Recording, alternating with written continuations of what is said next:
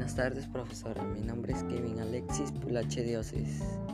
Hoy le vengo a presentar el postcard que se trata sobre la contaminación.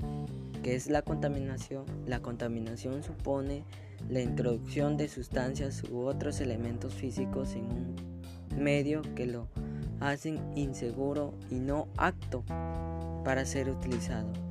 El medio puede ser un ecosistema, un medio físico o un ser vivo y la sustancia contaminante puede ser una sustancia química, el sonido, el calor, la luz o la radioactividad. ¿Qué tipos de contaminación existe? Excelente pregunta.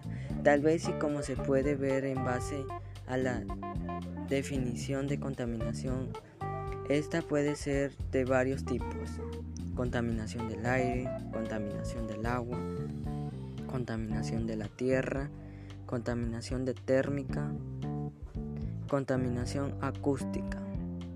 La contaminación del aire supone la liberación de sustancias en, en, la atmósfera que alteran su posición y hacen que sea nociva por el nombre. Los animales o las plantas algunas de las sustancias más contaminantes son el monóxido de carbono, el dióxido de azufre o el óxido de nitrógeno. Contaminación del agua. Se produce cuando se liberan contaminantes en el agua que transportan los ríos en el mar o en aguas subterráneas. Un ejemplo de estos son los plásticos que terminan en el mar o los derrames de petróleo que se han producido en mares o océanos. La contaminación de la tierra ocurre cuando determinamos productos químicos se filtran sobre, sobre o bajo tierra. Suele suceder con el petróleo y con materiales pesados. Otros químicos que también contaminan la tierra son los herbicidas herbicidas y plagicidas que se utilizan en la agricultura. Contaminación térmica. se produce cuando aumenta la temperatura del agua, por ejemplo, y produce efectos negativos sobre los seres vivos. Contaminación, contaminación acústica. Cualquiera que haya vivido en una gran ciudad la ha sufrido aviones, helicópteros, ambulancias, coches y grandes aglomeraciones de personas. Siete tipos para evitar la contaminación. Frenar la contaminación de tipo de todo tipo está en manos de cada uno de nosotros. Se trata de modificar hábitos poco a poco para ayudar a reducir la contaminación. Te proponemos algunas ideas. Utilizadas al transporte público, nos damos acostumbrados a utilizar el coche para todo, pero es hora de pensar en, la, en el planeta y en nuestro futuro, y de usar medios de transporte más sostenibles y respetuosos con el medio ambiente. El transporte público es una buena solución, más barata y menos contaminante que el coche. Comprar productos locales. Una de las cosas más contamina son los vehículos. Si compramos productos locales, evitamos que la adquirimos en el supermercado, se transporte desde lugares lejanos, con el gasto de combustible y la contaminación que esto supone. Consume productos ecológicos. Para la producción de productos ecológicos se evita el uso de elementos químicos que pueden perjudicar al medio ambiente.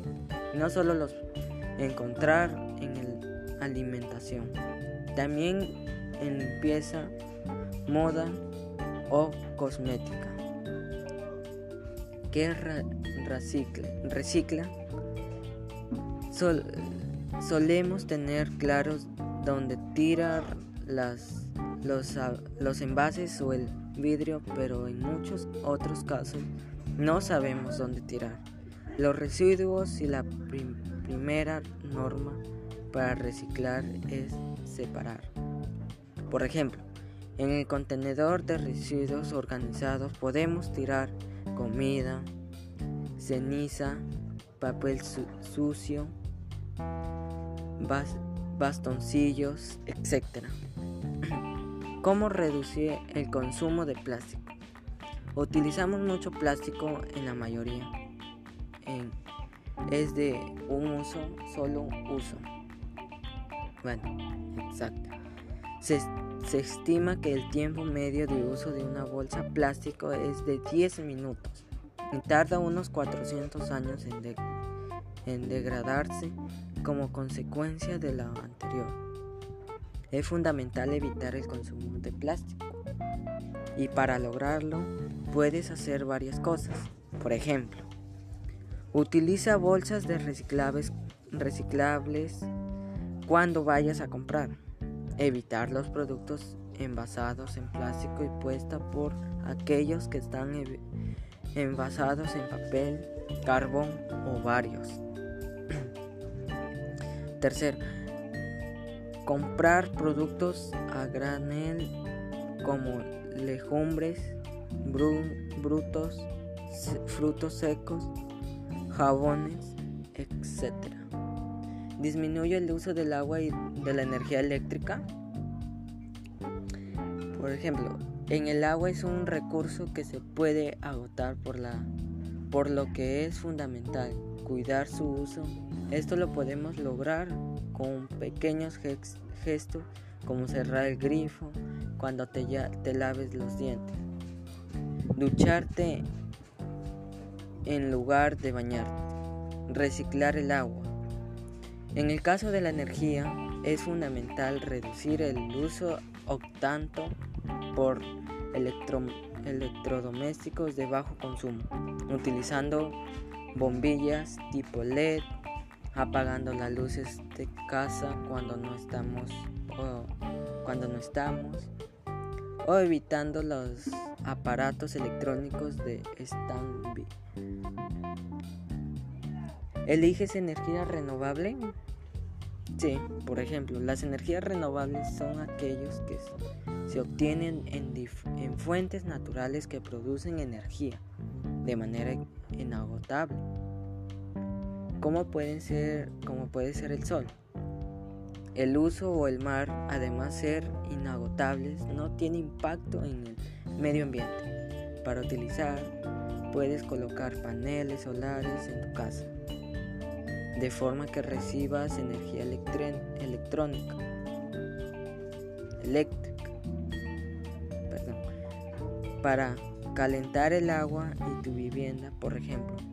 En definitiva, se trata de, de concienciarnos sobre la importancia de cuidar nuestro entorno y de enseñar a los, a los pequeños de la casa para que también lo hagan de forma que vivamos en entornos más seguros y libres de contaminación.